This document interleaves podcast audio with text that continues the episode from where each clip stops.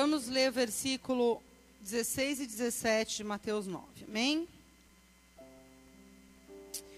Diz assim a palavra do Senhor: Ninguém deita remendo de pano novo em roupa velha, porque tal remendo rompe a roupa e se faz maior a rotura. Nem se deita vinho novo em odres velhos. Aliás, rompem-se os odres e entorna-se o vinho, e os odres se estragam. Mas deita-se vinho novo em odres novos. E assim ambos se conservam. Até aí. Amados, nós sabemos que o Filho de Deus, Jesus, há dois mil anos atrás, ele abriu mão da sua natureza divina, abriu mão da sua glória e nasceu como homem, semelhante a mim e a você, nesse mundo, um mundo ao qual ele nunca se ajustou. Jesus nunca se ajustou ao mundo, mas ele veio para ajustar o mundo.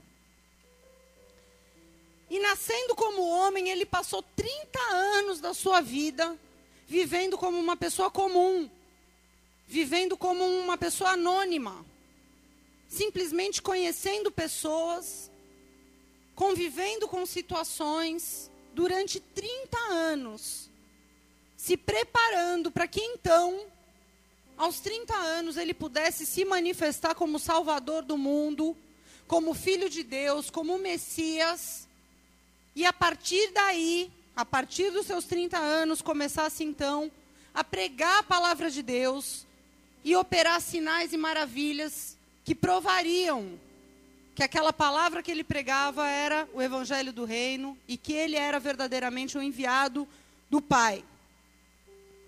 Mas, queridos, as atitudes de Jesus eram tão diferentes de tudo que os homens já haviam visto, eram tão maravilhosas, que começaram a se tornar uma ameaça para as religiões vigentes naquele momento.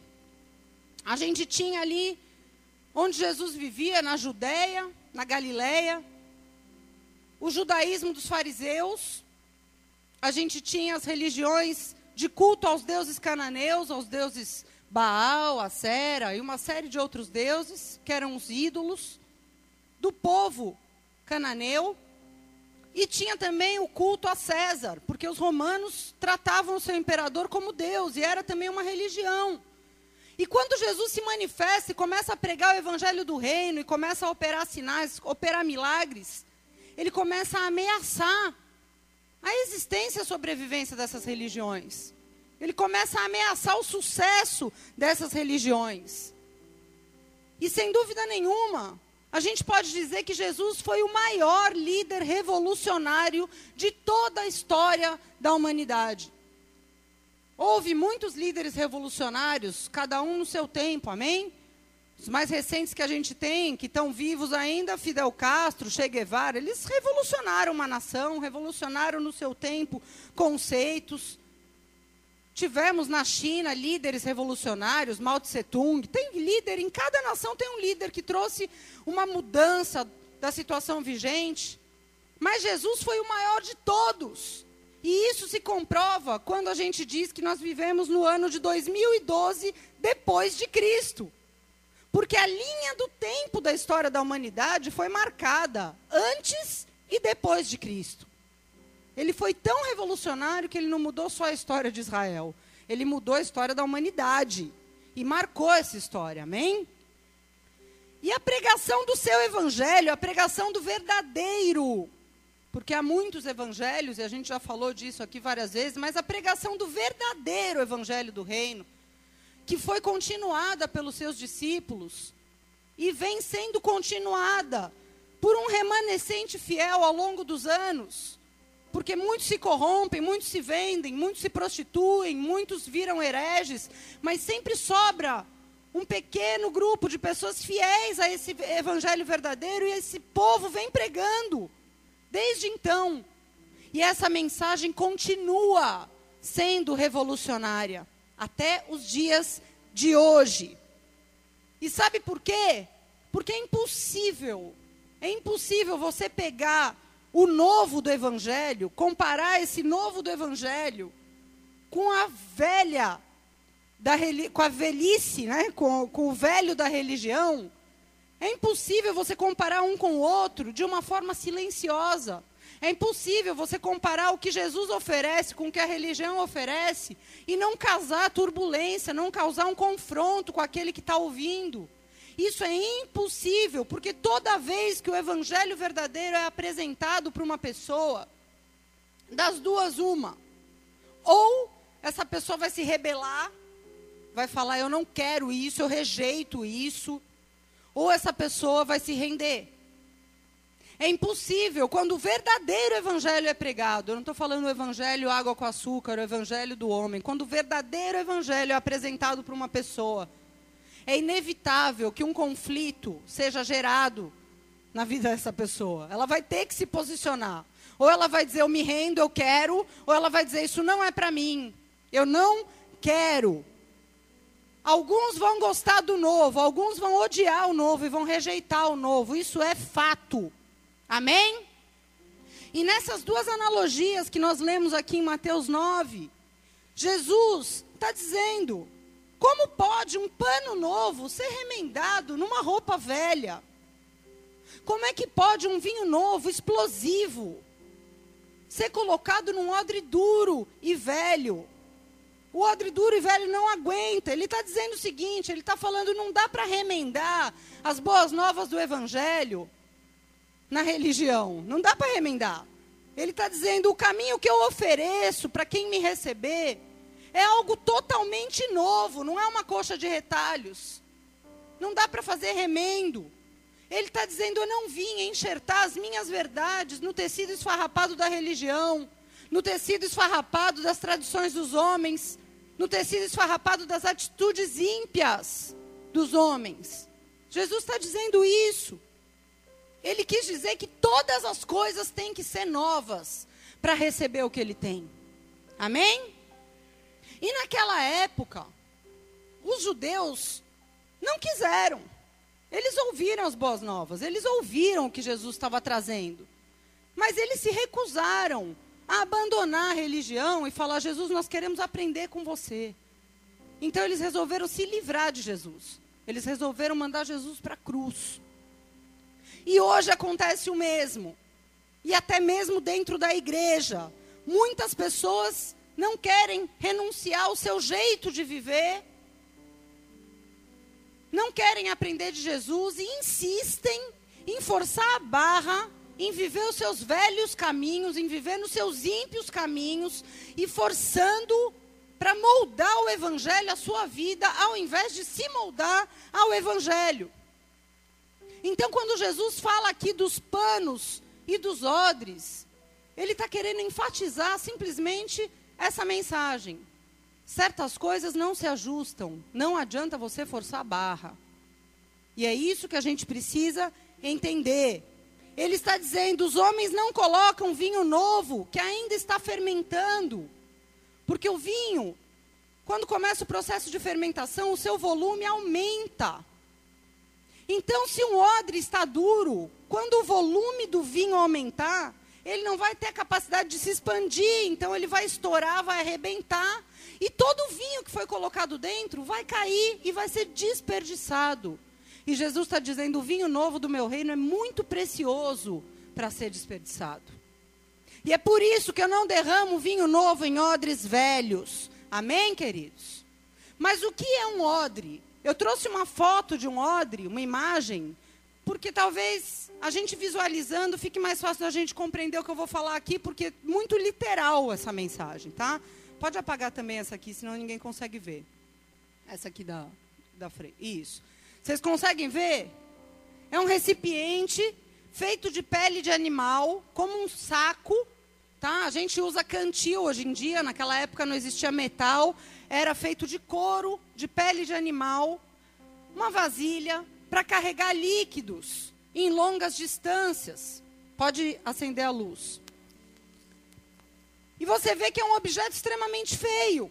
Não servia para enfeitar nada. Ele simplesmente servia pela sua utilidade, porque ele era indispensável para a sobrevivência nas longas jornadas pelo deserto. Naquela época, Era o único meio de você carregar líquidos em longas jornadas. Em curtas jornadas você poderia carregar num vaso, mas em longas jornadas, em longas viagens, de uma forma tampada, onde você não fosse perder o líquido, era a única forma. Então, embora ele fosse feio, ele era extremamente útil. E da mesma forma, nós também não fomos feitos para ser reconhecidos externamente pela nossa aparência, amém? A gente foi feito para ser útil ao reino de Deus. A gente foi feito para carregar em nós aquilo que Deus tem derramado em nós. E o odre era usado para carregar leite, era usado para carregar vinho, era usado para carregar óleo e era usado para carregar água. E tudo isso simboliza aquilo que nós temos que carregar, porque Deus tem nos dado alimento e o leite é alimento. Simboliza o vinho, porque Deus tem dado alegria para as nossas vidas e não existe festa no Oriente, onde os odres existiam naquela época, não existe festa sem vinho. A unção de Deus, que é simbolizada pelo azeite, Deus derrama para que você carregue onde você for a unção dele, a presença dele.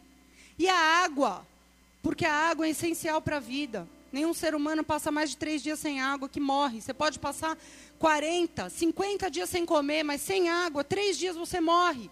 É para você carregar a vida abundante dentro de você. É para isso que Deus nos fez, para nós sermos odres úteis. E não odres formosos, com uma bela aparência, que as pessoas reconhecem o exterior, mas que por dentro são vazios, sem nada. Se você não consegue carregar aquilo que Deus quer derramar em você, então você está se tornando um odre velho, inútil. A característica principal de um odre novo, qual era? Era a sua flexibilidade, ele era molinho, era extremamente maleável. A principal característica era essa, porque essa característica permitia que ele fosse funcional, que ele cumprisse o seu propósito. E o oposto era a característica do odre velho. O odre velho tinha como principal característica a sua dureza, a sua rigidez, as suas rachaduras, as pequenas brechas que começavam a aparecer nele e que tornavam ele impróprio e inútil para cumprir o seu papel de carregar aquilo que era necessário. Mas como é que será que um odre novo se torna velho, pastora? E eu vou te dizer, tudo isso aqui que eu vou falar é estudo de cultura oriental. Acham que nós é favela aqui no Bola de Neve, mas Bola de Neve é cultura, amém? tá? Não é nada inventado por mim, não. De onde ela tirou isso? Isso aqui é cultura oriental, queridos, tá? Como é que um odre envelhece? Eu já começo te dizendo, não é com o passar do tempo. O odre não fica velho porque ele tem 10, 20 ou 30 anos. Isso quer dizer que você pode estar anos na presença de Deus e ser um odre novo. E é isso que Deus quer que você seja que você mantenha novo, 70 anos de evangelho novo. Amém? Porque não é o tempo, não é o tempo que envelhece o odre.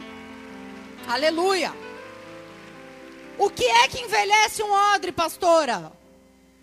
Não sei se há mais situações, eu consegui encontrar duas pela Bíblia, tá? Quando um odre ficasse excessivamente exposto a duas situações. A primeira delas é se o odre ficasse numa jornada prolongada demais pelo deserto.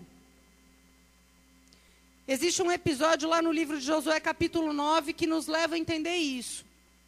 Depois você pode ler na sua casa. Uma jornada prolongada demais. Não estava programado ficar tanto tempo no deserto. O odre começa a envelhecer, porque o deserto é muito seco. Ou uma exposição excessiva à fumaça. Deserto e fumaça. E a gente vai entender isso aqui.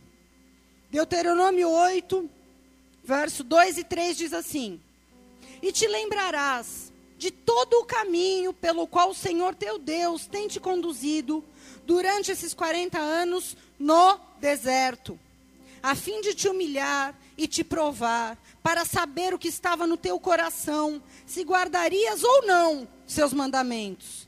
Sim, ele te humilhou, te deixou ter fome, te sustentou com o maná, que nem tu nem teus pais conheciam, para te dar a entender que nem só de pão vive o homem, mas de tudo que sai da boca de Deus. Disso vive o homem. O deserto representa o que, irmãos? O deserto representa momentos difíceis na nossa vida, provocados por Deus.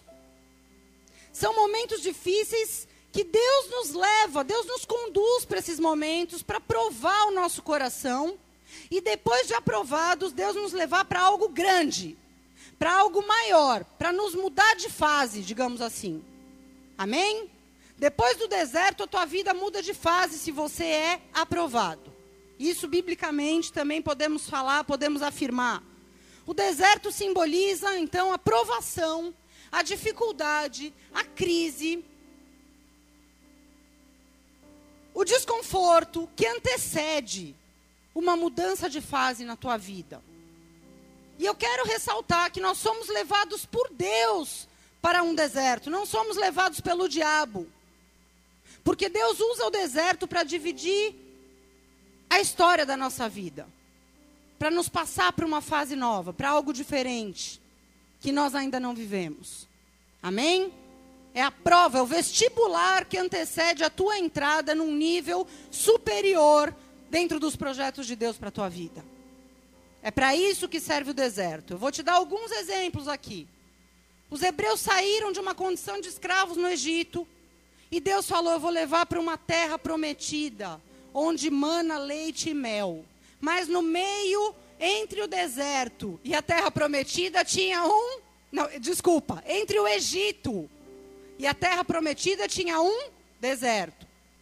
Paulo foi chamado por Deus, era um fariseu extremamente ortodoxo, e foi chamado por Deus para ser um apóstolo e ministrar a graça. O cara que era o ministro da lei foi chamado, escolhido por Deus, para ser um apóstolo da graça. Mas a Bíblia diz lá no livro de Gálatas que antes dele se tornar o apóstolo, ele ficou três anos no deserto da Arábia. E Jesus, 30 anos como um homem comum, como um homem anônimo, antes de se manifestar como filho de Deus, foi para o deserto também para ser tentado pelo diabo, para ser provado. Mas a Bíblia diz em Mateus 4:1 que ele foi conduzido pelo Espírito Santo ao deserto para ser tentado.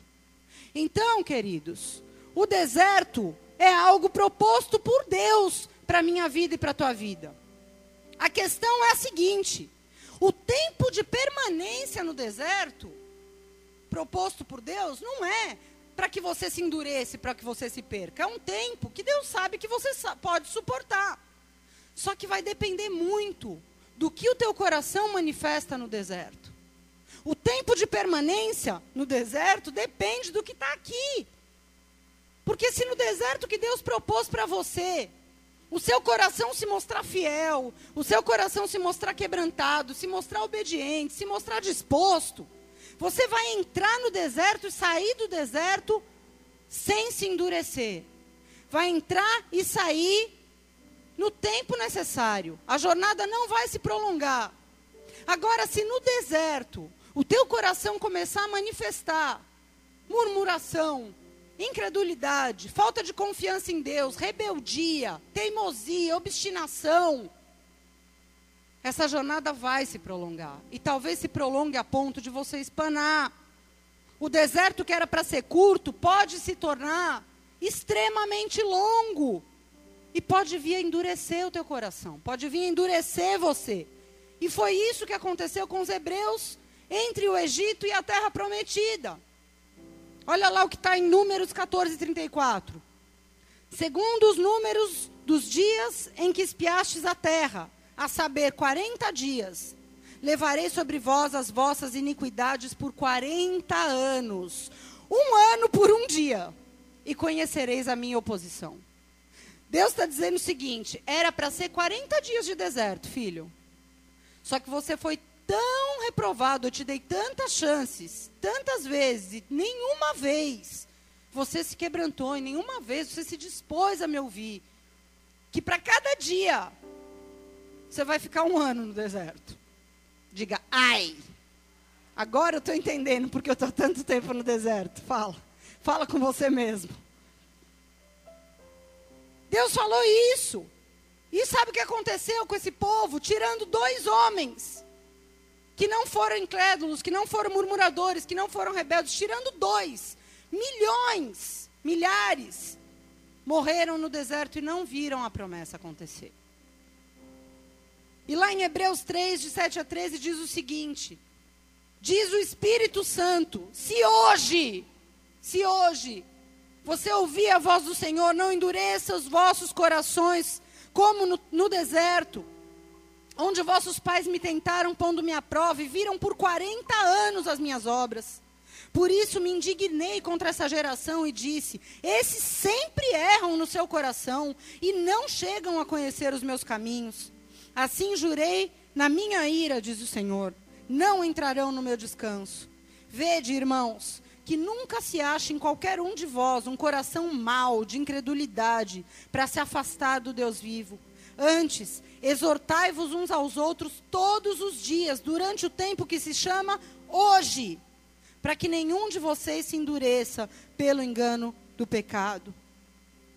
Aqui está dizendo, eles se recusaram a ouvir a voz de Deus e não chegaram a viver o que Deus tinha para eles.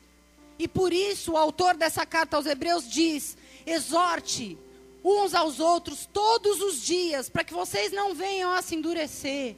Se você vê uma pessoa numa situação de perigo, quando alguém chega até você e fala, não faça isso. Quando alguém chega e te lembra, meu, você está indo por um caminho errado, cuidado. Não é para te encher a paciência, mas é por amor, para que você não se endureça pelo engano do pecado. Para que você não se torne um odre inútil. Não desperdice o potencial que tem na tua vida. É por isso. Às vezes a gente não gosta que as pessoas venham nos exortar. Mas Paulo diz: exortem-se uns aos outros todos os dias, para que não se endureçam pelo engano do pecado. Porque, meu querido, não é o deserto que endurece o odre, é a relutância em ouvir a voz de Deus e obedecer, que leva esse deserto a ser maior do que você pode suportar. A verdade é essa. Amém? A segunda situação que pode endurecer um odre é a fumaça. Diga, fumaça. No Salmo 119, versículo 83, diz assim: Davi: Eu me tornei como um odre na fumaça, mas não me esqueci dos teus estatutos. O que, que é esse negócio de odre na fumaça, pastora? Quando um odre era confeccionado, ele era exposto à fumaça, ele era defumado. Porque se fosse por um período curto de tempo a sua exposição na fumaça, aquela fumaça ia tornar o seu couro mais resistente. E além de tornar o odre mais resistente, iria matar as bactérias que estão naquele couro. Porque as bactérias poderiam contaminar o líquido que ia ser colocado ali. Então tinha uma dupla função a fumaça. Primeiro, deixar o couro mais resistente, ou seja, deixar o odre melhor e mais apropriado. E segundo, matar toda a contaminação que poderia porventura estar ali. Então, era bom expor a fumaça, mas não por muito tempo. Por um tempo curto e controlado. A fumaça, querido, simboliza o quê? Simboliza a tentação. Se o odre ficasse exposto na fumaça por mais tempo, ele começaria a ficar ressecado, começaria a rachar e ficaria duro. A fumaça simboliza a tentação, e onde tem fumaça de tentação, tem fogo estranho, meu irmão. E eu quero te falar quatro coisas sobre tentação. Primeira coisa, Tiago 1,13 diz o seguinte: Deus não tenta ninguém. Toda tentação que você sofre não foi Deus que mandou. Em Mateus 4, de 1 a 3, onde Jesus foi para o deserto ser tentado, foi tentado por quem? Pelo diabo. Então quem tenta é Satanás. Terceira coisa, 1 Coríntios 10, 13 diz que quando vem a tentação, Deus é fiel para te dar, junto com a tentação, o escape. Satanás vem com a tentação, do outro lado vem Deus com o escape. Porque ele é fiel. E a quarta coisa que diz em Hebreus 4,15 é que Jesus foi tentado em tudo, mas nunca pecou. Ou seja, o problema não é você ser tentado, o problema é você cair na tentação, porque tentação não é pecado. Amém? Tentação é uma tentativa do diabo em te fazer cair. Tudo bem até aí? Então o deserto de Deus vem para provar o teu coração, mas a fumaça ela vem de Satanás para destruir a tua vida. Todos nós somos tentados, cada um é tentado mais numa área. Mas se nós formos fiéis, Deus vai nos dar o escape, nós vamos passar pela fumaça. Aprovados, mais resistentes, com menos contaminação, porque a fumaça controlada, no tempo que o Espírito Santo está ali nos dando o escape, ela vai reduzir a contaminação da nossa vida, vai aumentar a nossa resistência contra o pecado, e nós vamos sair mais apropriados e mais úteis para Deus. O problema o problema é quando nós queremos ficar expostos à fumaça por mais tempo do que nós deveríamos. O problema é quando Deus dá o escape, mas nós queremos ficar. Quando começamos a achar gostosinha a tentação. Quando começamos a achar interessante. Vou ficar só mais um pouquinho. Hum, tá tão gostosinho. Deixa eu ver, não vai dar nada. Ó, o escape está ali. Qualquer coisa eu corro ali. E a gente vai ficando mais do que deveria, exposto à fumaça. E a Bíblia dá vários alertas sobre isso. Vou ler alguns versículos rápidos aqui para você gravar. 1 Coríntios 6, 18. Fugir da prostituição. 1 Coríntios 10, 14. Fugir da idolatria. Jeremias 51, 6. Fugir do meio da Babilônia e livre a sua vida. 2 Timóteo 16 e 17. Capítulo 2. Evite as conversas profanas, porque essas palavras se alastram como gangrena. 1 Tessalonicenses 5, 22. Fugir de toda a aparência do mal. Ou seja, está parecendo que é mal? Na dúvida, foge, corre, sai fora. É isso que a Bíblia está dizendo aqui. Deus está dizendo com todos esses versículos que eu estou lendo para vocês, Deus está dizendo o seguinte: a fumaça vai vir. Não tem como você dizer, Deus, me livra da fumaça, porque a fumaça vem. A prostituição vem rodear. A pornografia vem rodear, a idolatria ao dinheiro vem rodear, a idolatria a pessoas, a cargos, a posições, vão te rodear, as más conversações vão te cercar, a aparência do mal está em todo lugar. Em todo lugar, a fumaça vai vir, mas quem teme a Deus e guarda os seus mandamentos, foge, sai fora, evita, antes, antes de que a fumaça endureça o teu coração e te leve a cair e te leve a sair da presença de Deus. Sabe o que, que é permanecer na fumaça? Permanecer na fumaça é você não se posicionar. É em vez de fugir, você resolver ficar. É em vez de cortar a conversa fiada, você dá ouvidos. É ao invés de você fugir das situações que vão contra o propósito de Deus para a tua vida, você dá trela. Isso é permanecer na fumaça além do que Deus te capacitou a permanecer. É isso. E o que o homem segundo o coração de Deus está dizendo aqui no Salmo 119, Davi está dizendo: Deus, está difícil, é muita tentação, eu estou me sentindo o próprio odre na fumaça, mas não me esqueci dos teus estatutos. Estou meditando, estou agarrado nos seus estatutos. Davi foi muito tentado. Foi tentado a se rebelar contra o rei, foi tentado a se corromper, foi tentado a se envaidecer e ele até caiu. Mas como Davi era um odre novo, ele caiu, mas se arrependeu e se posicionou e voltou rapidamente. Você não vê Davi levando anos para voltar para a presença de Deus. Ele caiu, levantou e voltou para a posição. Estão entendendo, queridos? Ele era um odre novo. O odre velho não consegue se arrepender, ele estoura, ele espana e deixa por uma questão de segundos tudo que Deus derramou nele ir embora. Ele estoura. E todo o vinho que um dia Deus derramou, ele deixa escorrer como se não fosse nada em sua vida. Mas, diga, mas, há uma boa notícia para nós. Deus pode sim renovar um odre velho. Deus pode fazer isso. Há um processo divino. Um processo divino. E esse processo é um processo que eu vou falar literal. Que era feito para renovar odres de couro de animal. Um processo onde Deus pode pegar o odre velho, que ainda não estourou, e pode fazer dele um odre útil e apropriado de novo. Esse processo se chama água, vara e óleo. Diga água, vara e óleo.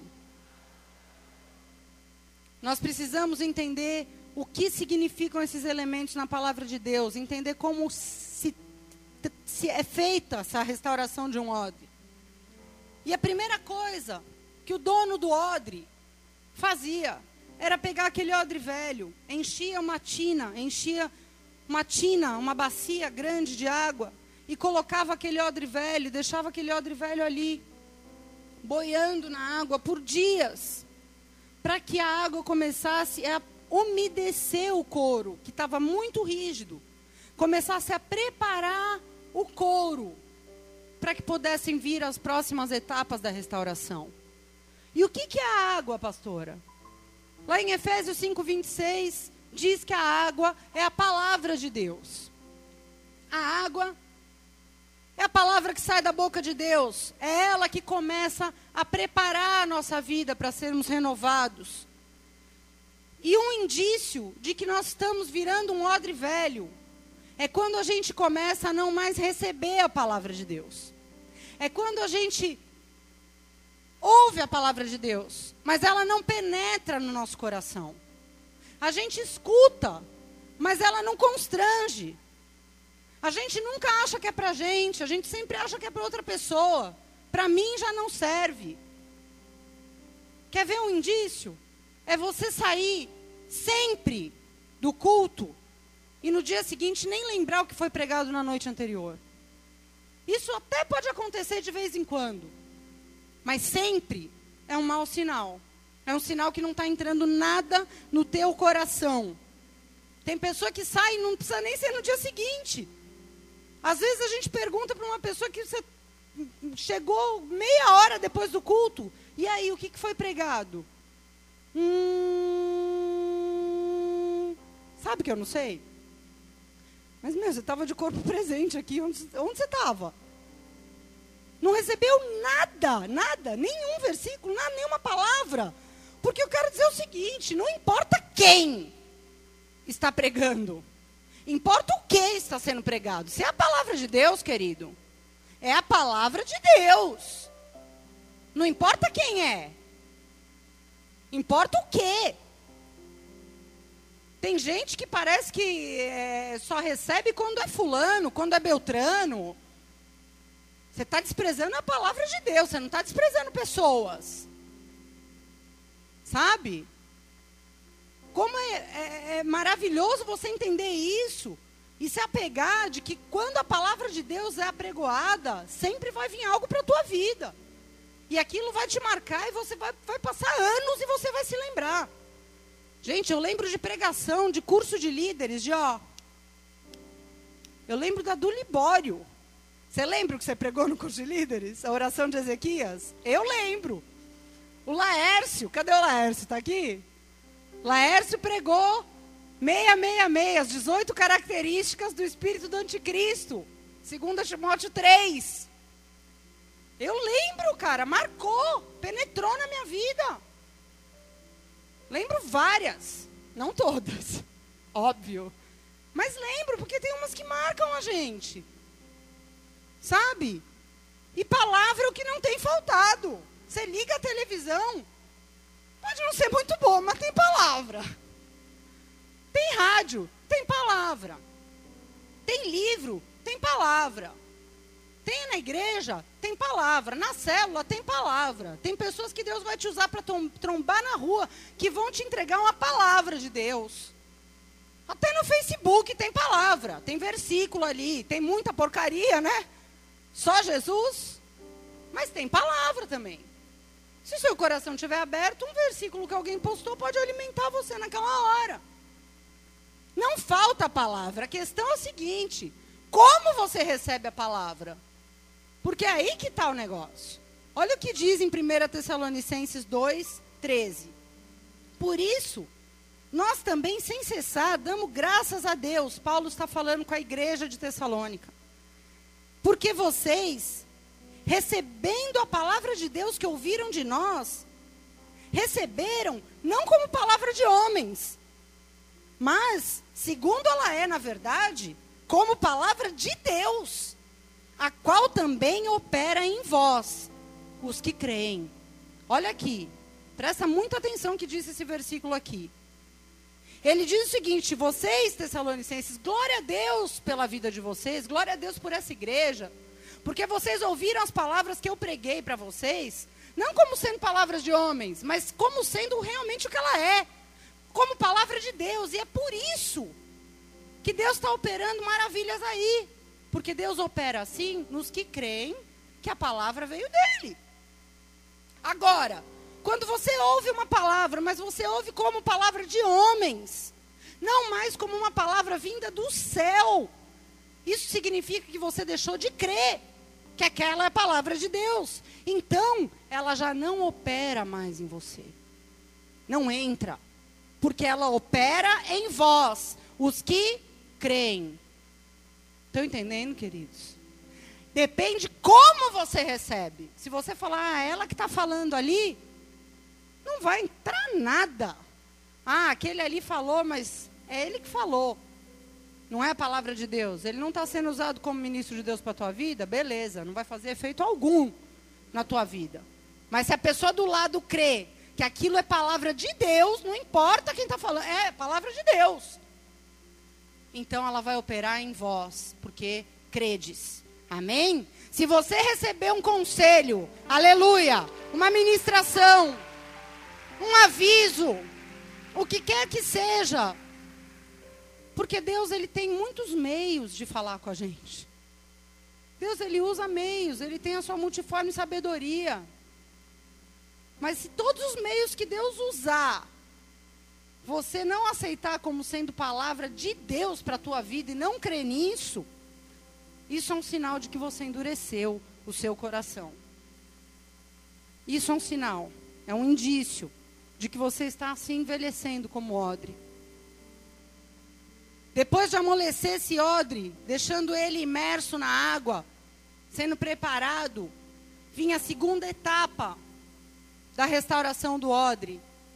O odre era tirado da tina, era colocado, pendurado num varal, para ser açoitado muitas vezes com uma vara. Provérbios 13, 24 diz assim: Aquele que poupa a vara odeia o seu filho, mas quem o ama, a seu tempo o castiga. E Hebreus 12, 6 e 7 diz o seguinte: O Senhor corrige a quem ama e açoita todo aquele que recebe por filho. É para disciplina que sofreis. Deus vos trata como a filhos. E quem é o filho a quem o pai não corrija? A vara é a disciplina de Deus. É a correção do pai para o filho que ficou com o coração duro. E a disciplina ela vem para nos tornar mais humildes, menos rebeldes, mais submissos à vontade dele do nosso Pai. A vara vem na nossa vida quando nós começamos a sofrer perdas e consequências por causa do pecado, por causa de erros que a gente se negou a reparar. E a consequência do pecado, ela dói. A disciplina dói. E é por isso que a Bíblia compara a disciplina com açoite de vara. Alguém já te açoitou com uma vara? Talvez você tomou palmada de chinelo, de cinta, mas com vara dói muito mais, porque a vara é dura. E a Bíblia compara a disciplina de Deus com açoite de vara. Por quê? A disciplina dói e é para doer. Porque é para você se lembrar da dor. É para isso. Ele diz: é para disciplina que sofreis. É para que você aprenda. Porque muitas vezes, se não doer, a gente não aprende. Só que um odre novo, que é molinho, que é flexível, que é quebrantadinho, ele não precisa ser quebrado. Porque ele já é moldável. E ele se molda conforme o dono dele. Agora, o odre velho, durinho, já que ele não se quebranta, ele precisa ser quebrado. Precisa ser quebrantado por Deus. E além da disciplina que vem direto de Deus com situações na nossa vida, eu sei que aqui, pelo menos nessa casa, também não tem faltado a disciplina. Agora, mais uma vez, da mesma forma que a questão é como a gente recebe a palavra, aqui eu digo que a questão é como a gente recebe a disciplina. Porque disciplina também não tem faltado. Agora, como é que nós recebemos essa disciplina? Lá em Tessalonicenses, Paulo também glorifica a Deus porque aquela igreja era uma igreja que não somente recebia a palavra como sendo de Deus, mas que também sabia receber disciplina e exortação. 1 Tessalonicenses 4:1 ele diz assim: Vos rogamos e exortamos no Senhor Jesus que, como aprendeste de nós, de que maneira deveis andar e agradar a Deus, assim andai, para que possais progredir cada vez mais. Quantos querem progredir na vida aqui? Você quer progredir cada vez mais, meu irmão? Então você vai ter que ouvir com muita atenção isso aqui. Presta atenção. Porque o odre novo, quando exortado, ele aprende com a disciplina. Aprende o quê? Aprende como ele deve andar daqui para frente. É o que Paulo está dizendo. Como vocês aprenderam de nós a maneira como deve andar, assim andai. Para que possais progredir. O odre novo recebe a disciplina como sendo um cuidado de Deus. Para que ele possa aprender com o erro. Para que ele possa ser restaurado e ele se levante melhor do que ele era antes, porque agora ele aprendeu algo novo. O odre novo quer continuar sendo útil para Deus. Então, ele aceita a vara de Deus. Com dor, porque a vara dói. Mas ele aceita de bom grado. Aceita de bom grado, aceita com quebrantamento. Eu vejo tantas pessoas que têm um chamado que tem promessas tremendas na sua vida, mas nunca progridem, cara. Passa ano, entra ano, sai ano e você vê que a pessoa não progride. E você sabe que tem promessa. Porque muitas vezes Deus usou até a gente mesmo para profetizar. E por que que não progride? Porque quer crescer, quer alcançar o que Deus tem, mas não quer ser disciplinado, não quer receber exortação. O velho odre, diferente do velho do novo odre, ele não enxerga na disciplina uma oportunidade de crescimento, uma oportunidade de progredir na vida. Ele é disciplinado na marra, contra gosto. Ele não é capaz de entender a disciplina como um cuidado de Deus, como Deus falando, filho, você precisa rever algumas coisas. Ele recebe a disciplina como algo humilhante, ultrajante. Como assim? Como eu estou sendo disciplinado? O odre velho, quando, se, quando é disciplinado, ele se revolta, o seu coração fica mais duro ainda. Porque ele não aceita que ele precisa de restauração. Porque ele se acha bom demais. E ainda por cima, se Deus usar alguma pessoa para discipliná-lo, para exortá-lo, ele vai ficar contra essa pessoa. Seja a mãe, seja pai, seja pastor, seja chefe seja esposo. Quem Deus usar para disciplinar, ele vai se revoltar contra a pessoa. E talvez ele passe meses questionando essa disciplina. Por quê? Por que está acontecendo isso? Por quê? Eu não mereço, melindrado com aquilo. E o tempo vai passando. E vai ficando uma raiz de amargura cada vez mais profunda na vida dessa pessoa. E ao invés dela progredir, ela começa a se tornar cada vez mais distante, mais afastada de Deus. Quando eu estava preparando essa palavra, comecei a ver começou a vir imagens de tanta gente que era uma bênção. E que por causa de uma exortação, por causa da disciplina, porque pecaram e precisavam ser disciplinados, corrigidos, exortados, nunca mais voltaram ao seu chamado. Nunca mais voltaram. E alguns até se desviaram do evangelho. E não foi por causa do pecado, foi porque não aceitou a disciplina porque endureceram o coração, porque não queriam ser exortados. E eu quero que vocês entendam uma coisa: Deus, Ele não conta com pessoas que não vão errar, porque todo mundo erra, todo mundo peca. Mas sabe quem Deus quer usar? Deus quer usar pessoas que, quando erram, aceitem a vara. Seja uma pessoa disposta a aceitar a vara, querido. Você quer aceitar as bênçãos de Deus? Amém. Mas aceite a vara também. Sabe? Você quer receber de Deus o bem, mas receba de Deus também a correção. Receba também o açoite, que é para te fazer uma pessoa melhor. Amém?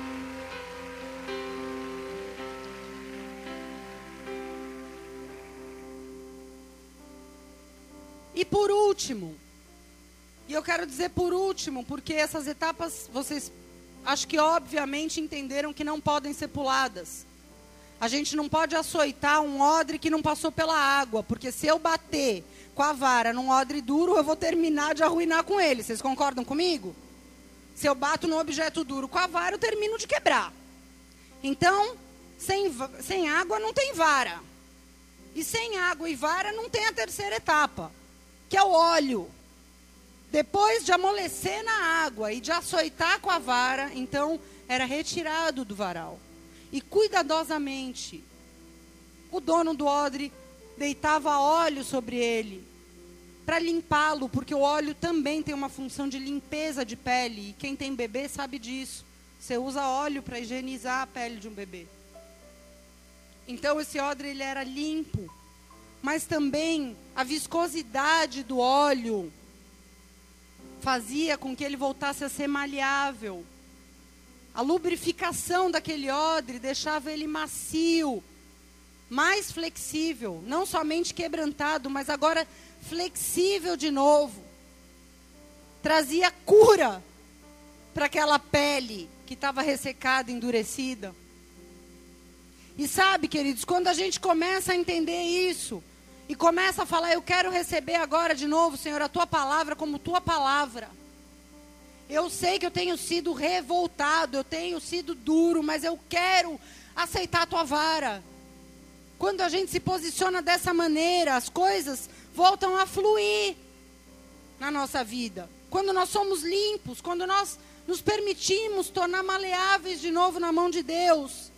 Quando a gente deixa a nossa dureza de lado e a gente começa a dizer: Deus, eu abro mão do meu jeito. Eu abro mão do meu eu quero, eu posso eu não aceito. Pode até não estar tá sendo do jeito que eu esperava, Deus, mas eu estou aqui. Eu quero a tua vontade, eu quero passar pelo que eu tiver que passar. Eis-me aqui. Aí sim, aí Deus vem. Depois que você passou pela água, depois que você passou pela vara, aí ele vem e derrama óleo. Ele unge a tua cabeça com óleo, o teu cálice volta a transbordar, você volta a ser cheio da presença de Deus. Sabe, talvez tua vida tá esquisita, tá sem graça, tá triste, amargurada, porque tá faltando óleo. Óleo de alegria, óleo que traz cura. Quando a dureza sair da tua vida, quando essa amargura, essa dureza, você deixar Deus tirar com a água e com a vara, o óleo vai cair, tua alegria vai ser renovada. Sabe, irmãos, o vinho novo do Evangelho, ele não é derramado na nossa vida para que a gente fique confortável. Ele é derramado para que a gente expanda, para que a gente cresça, para que os nossos limites sejam esticados, para que nós sejamos feitos novos, moldados com aquilo que Deus tem naquele momento da nossa vida. É para isso que esse vinho é derramado. Quando o vinho novo é derramado, ou vai ou racha. O odre novo, ele vai. O odre velho, racha. É isso que acontece. E o que eu vejo nesses dias é que Deus não tem encontrado muitos odres novos para derramar o seu vinho novo. Deus quer derramar um vinho novo que vai revolucionar a tua vida, que vai mudar o teu casamento, que vai revolucionar o teu ministério, que vai revolucionar a tua casa, que vai usar você para revolucionar um bairro, uma empresa, uma nação. Eu não sei o que Deus vai fazer. Mas você tem que permitir. Aleluia.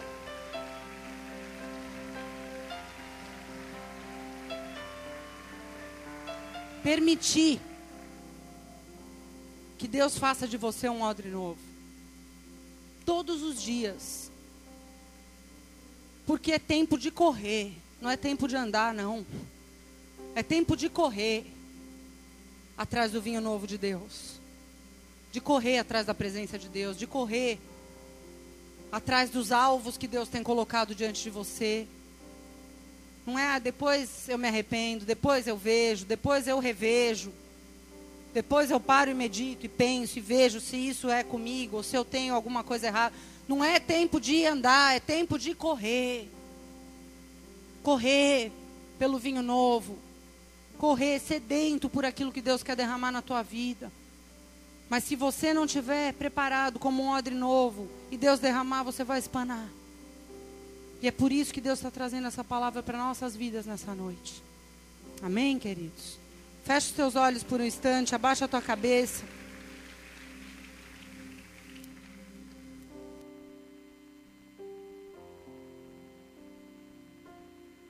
Aleluia.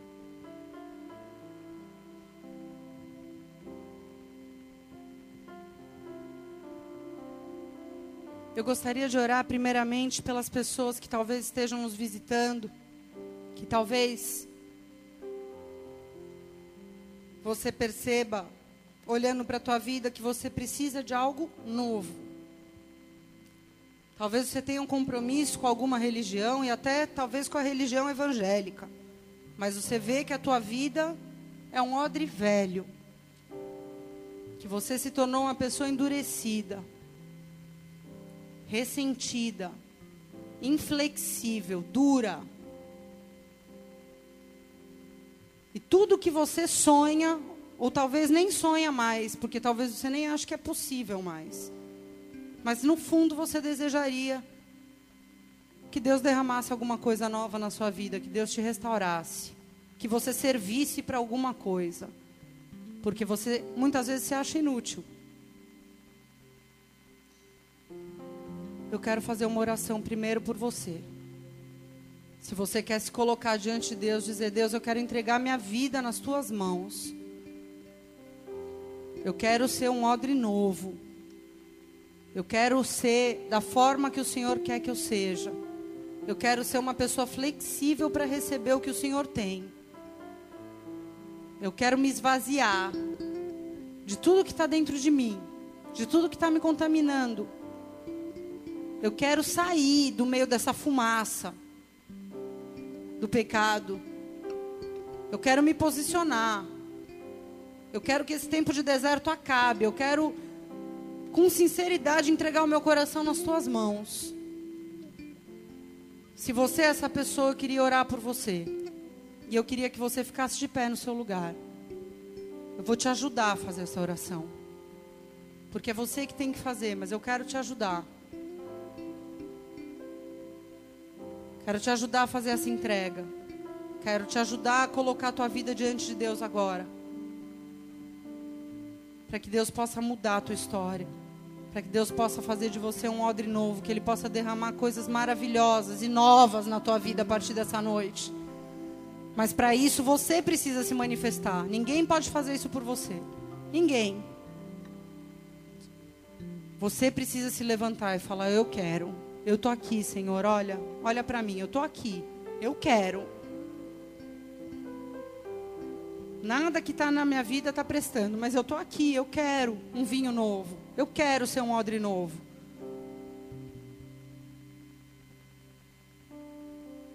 Você que se levantou, diga assim comigo, Senhor. Senhor, eu quero entregar minha vida nas tuas mãos. eu quero entregar minha vida nas tuas mãos.